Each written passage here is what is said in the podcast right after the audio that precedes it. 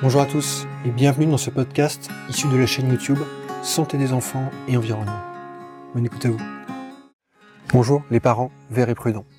Comment entourer les enfants d'un environnement favorisant la santé? C'est notamment en agissant à notre niveau de parents quand la réglementation ne protège pas efficacement nos enfants. Et dans cette vidéo, je vais vous présenter certains manques de la réglementation pour les perturbateurs endocriniens.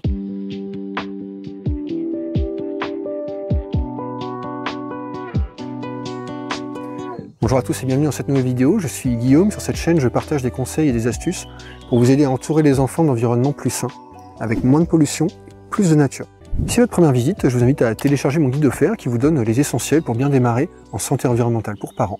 Le lien est dans la description. Aujourd'hui, j'aimerais vous parler de la réglementation portant sur une famille de substances appelées perturbateurs endocriniens. Pour les définir, l'ANSES s'appuie sur la définition donnée en 2002 par l'Organisation mondiale de la santé. Un perturbateur endocrinien est une substance ou un mélange de substances qui altère les fonctions du système endocrinien et de ce fait induit des effets néfastes dans un organisme intact, chez sa progéniture ou au sein de sous-populations.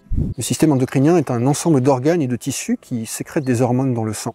Distribuées dans l'organisme, les hormones jouent un rôle de messager chimique entre différentes parties du corps, un rôle essentiel à son bon fonctionnement. Par exemple, stimulation de la croissance et du développement, régulation des émotions, contrôle de paramètres de base comme euh, la température corporelle, la glycémie, la pression artérielle, etc.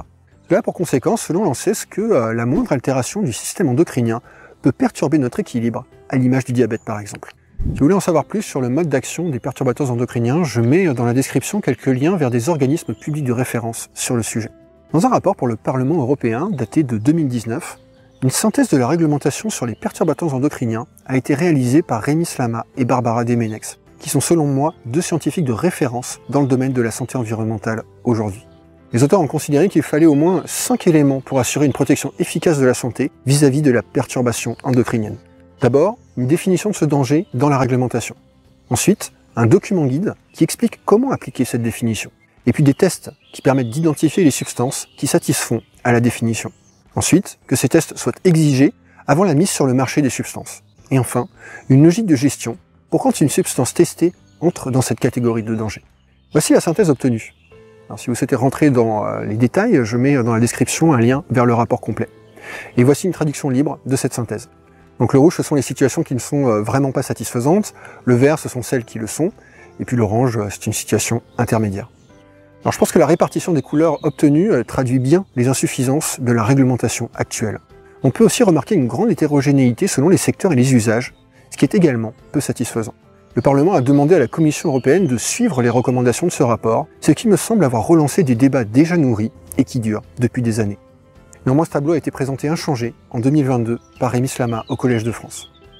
Alors en attendant une potentielle évolution de la réglementation, je vous invite euh, donc à augmenter vous-même le niveau de protection de vos enfants contre les perturbateurs endocriniens. Vous pouvez notamment le faire en appliquant des bonnes pratiques de santé environnementale à votre niveau de parent. Je vise à me faire le relais auprès de vous d'un maximum d'entre elles. Voilà pour ces éléments visant à nourrir nos réflexions de parents verts et prudents. Si vous paraissent utiles, vous pouvez euh, liker, vous abonner et clocher pour que YouTube favorise leur diffusion.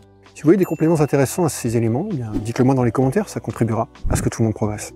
En attendant, je vous invite à faire partie des parents verts et prudents, des parents qui agissent à leur niveau pour protéger leurs enfants des perturbateurs endocriniens. À bientôt. Voilà pour ce podcast issu de la chaîne YouTube. Si vous trouvez ce type de conseil utile et si vous pensez qu'il peut être utile à d'autres personnes, je vous invite à prendre une minute pour donner une note sur iTunes et y écrire votre avis. Merci beaucoup par avance si vous faites ça, ça compte vraiment. À bientôt.